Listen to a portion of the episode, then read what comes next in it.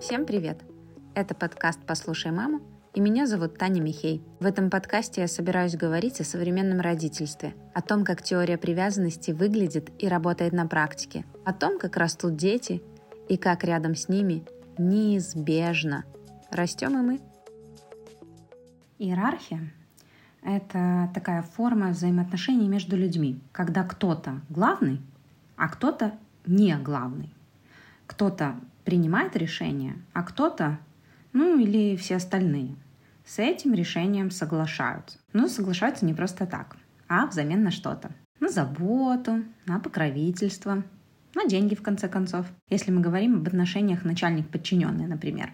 Иерархия – самая подходящая форма взаимоотношений между взрослым и ребенком. Нет и не может быть никакого равенства, дружбы или чего-то такого – между этими двумя категориями граждан. Равенство есть там, где оба партнера могут в одинаковой мере позаботиться друг о друге. Но в детско-родительских отношениях такое невозможно. У ребенка нет для этого ни опыта, ни сил, ни ресурсов. Главный всегда взрослый. Он заботится, а ребенок не главный. Он заботу принимает, он следует за взрослым. И вот это вот внутреннее состояние взрослого, вот изнутри сильного такого ведущего, в разных подходах это называют по-разному. Иногда родительский авторитет. Вот в подходе Ньюфилда это называется альфа-позиция. Ну, такое вот внутреннее ощущение себя главным. Оно чувствуется так, как я главный, я знаю, как позаботиться о ребенке.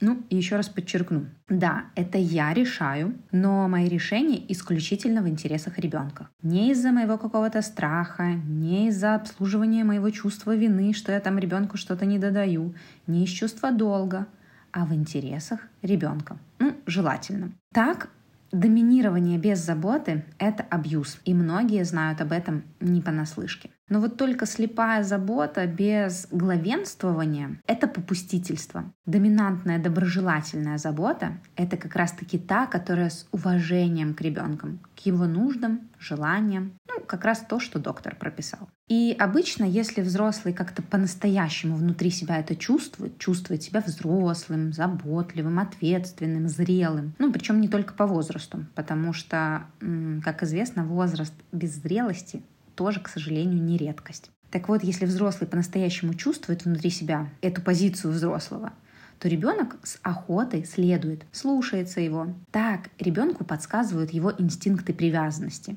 Ребенку это прям важно, ему хочется нравиться своему родителю. Ну и взамен ребенок как бы ожидает взрослого поведения такой доминантной заботы. Но доминантной не в смысле подавляющей, а в смысле такой надежный, сильный, решительный, это такой скалы, за которой ничего не страшно. Но жизнь, она, конечно, такая, и в ней всякое случается. Ну, иногда взрослый вылетает из этой альфа-позиции. Ну, правда, бывает – по разным совершенно причинам может быть. Бывает, что из-за непонимания процессов развития. Бывает, что страх расстроить ребенка. Только ни в коем случае не расстраивайся, вот тебе все, что ты хочешь. Ну или просто болезнь, усталость, истощение, да вообще банально отсутствие помощи других взрослых. Ну и тогда ребенку как будто бы ничего не остается, как занять вот это пустующее место. Если как-то вот метафорично я это представляю, ребенка как будто засасывает в эту черную дыру пустующего места. И тогда он начинает командовать, требовать, рассказывать взрослому, как нужно о нем заботиться. То ложка не та, то чашка не того цвета. Ну вот это вот все. Погладь вот так, а играть со мной нужно вот только так. И что ты вообще тут сидишь и на меня смотришь? У моей мамы, кстати, на этот счет есть очень забавный стишок. Командир полка, нос до потолка, уши до дверей, а сам как воробей. Так и получается иногда, что такой вот воробей начинает строить всю семью. Заботиться о таком ребенке крайне трудно. Недавно я сделала ну, любопытное такое наблюдение за собой. Помимо вот маркера с поведением, о котором я рассказала, да, когда вот ребенок командует. У меня есть еще один маркер того, что я сама вылетела вот из этой позиции взрослого. Мне вдруг начинают давать советы другие взрослые. Это поразительно. Я даже удивляюсь, как я вообще могла не обратить на это внимание раньше. Но вот как есть. Не знаю, как это работает, но взрослый, находящийся в альфа-позиции по отношению к ребенку, ну, у него даже поза, тон голоса, вся его такая суть говорит о том, что он абсолютно полностью владеет ситуацией. И глядя на такого человека, причем совершенно бессознательно, никому не придет в голову его поучать. Ну, кроме каких-то, может быть, клинических случаев людей, которые, ну, совсем оторванных от реальности. Так вот, когда у меня родился мой сын, то непрошенные советы лились на меня как из рога изобилия. Но оно и понятно. У неокрепшей материнской позиции вместо альфа-позиции что? Пустое место, которое стремится во что бы ты ни стало быть занятым. Ну и это в какой-то мере нормально. Ну, не в смысле, что советы без запроса — это нормально, а в смысле, что быть молодой, неопытной мамой нормально. Все-таки никто из нас не рождается сразу зрелым, опытным, всезнающим родителем. Для того, чтобы как родитель как-то окрепнуть, для этого тоже нужно время. Так вот, через какое-то время советы волшебным образом куда-то пропали, без вообще каких-либо усилий с моей стороны. А оказалось вот оно что. Как только мне удалось укрепить вот это внутреннее ощущение, укрепиться в этой позиции самого большого эксперта по собственным детям, то даже педиатр районной поликлиники перестала обращаться ко мне. Так, мамочка, какая-то магия, ей-богу.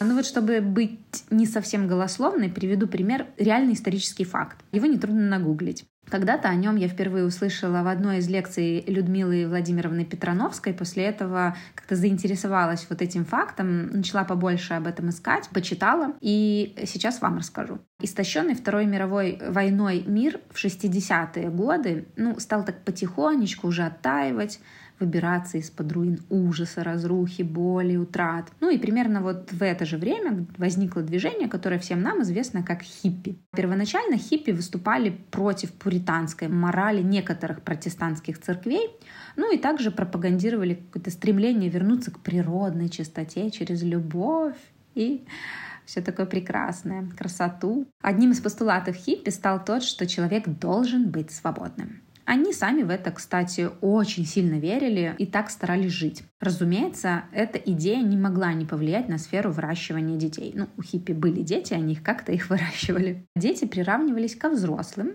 и тоже наделялись всеми возможными свободами. Никакого насилия, никакого принуждения, никаких рамок, только радуга из единорогов. Ну и по логике вещей, такие дети по идее, должны были вырасти действительно свободными людьми, свободными от условностей и предрассудков, такие все прекрасные, творческие, не травмированные этими вашими ограничениями родительскими. Но этого не произошло. А произошло следующее. А, детишки действительно выросли. Но выросли вот они в достаточно тревожных, часто невротичных и дезориентированных взрослых, многие из которых не справлялись с жизнью. О чем это говорит нам?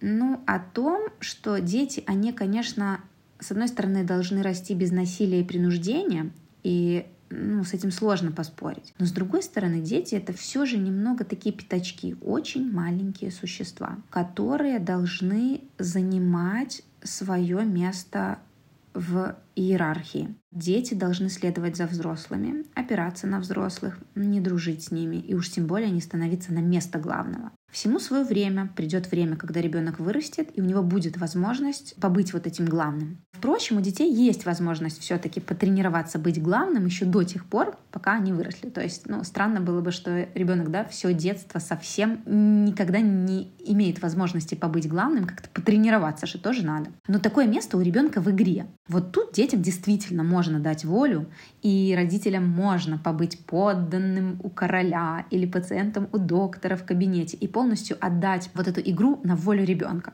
И оно только во благо, потому что чем больше ребенок отыгрывает свою альфа-позицию в игре, тем легче ему будет в реальной жизни следовать за взрослым и следовать за какими-то указаниями взрослого, даже которые, возможно, ему не слишком нравятся. Я вообще много размышляю над тем, почему слово иерархия встречает так много сопротивления. А это правда так. Как только начинаешь говорить про иерархию, все такие не-не-не, не-не-не. Мне кажется, доминантность в умах у многих моих ровесников, ну, мои ровесники это те, кому сейчас от 30 до 40 лет примерно. Так вот, вот эта доминантность слита с понятием какой-то неуемной такой власти, наседания, чрезмерного какого-то давления, несправедливости и даже абьюза. Ну да, нельзя не отметить, что во времена, в которые росла я, и, соответственно, соответственно, те люди, которые прямо сейчас растят своих детей. Воспитательные методики были наполнены вот этим вот доминированием и часто существенно не доставала компонента заботы. Вот это вот все типа, потому что я так сказал, потому что это мой дом, вот вырастешь и узнаешь. Ну, то есть это был какой-то дисбаланс в сторону доминирования. А еще раз повторюсь, доминирование без заботы — это не альфа, это абьюз. Как раз-таки это пример нездоровой иерархии. В здоровой иерархии родитель применяет свою родительскую власть в интересах ребенка, а ребенок инстинктивно ожидает этого от родителя. Но типа заботы без доминирования — это тоже не ок. Ну, это тупо бесконтрольное, истощающее родителя исполнение всех хотелок ребенка. Ну, там, из идей, чтобы не травмировать, чтобы, не дай бог, допустить у ребенка чувство огорчения. В истинной иерархии ребенок не подавляется доминированием. Ну, все как раз-таки наоборот. В отношениях истинной иерархии ребенок чувствует себя максимально комфортно, расслабленно, потому что именно в таких отношениях ему, во-первых, предсказуемо, во-вторых, безопасно, не тревожно. Он ощущает это как «мне не стоит ни о чем беспокоиться, у меня есть надежный взрослый, который все порешает, я могу расслабиться, мое дело просто расти». Кажется, это все, что на сегодня я хотела сказать об иерархии. Спасибо всем, кто дослушал до конца. В описании к этому эпизоду я укажу всех людей, которых я упоминала. Еще раз продублирую название подхода господина Ньюфилда. Ну а также, как обычно, буду рада вашим лайкам и комментариям. Это очень сильно поддержит этот подкаст. Спасибо всем и до новых выпусков.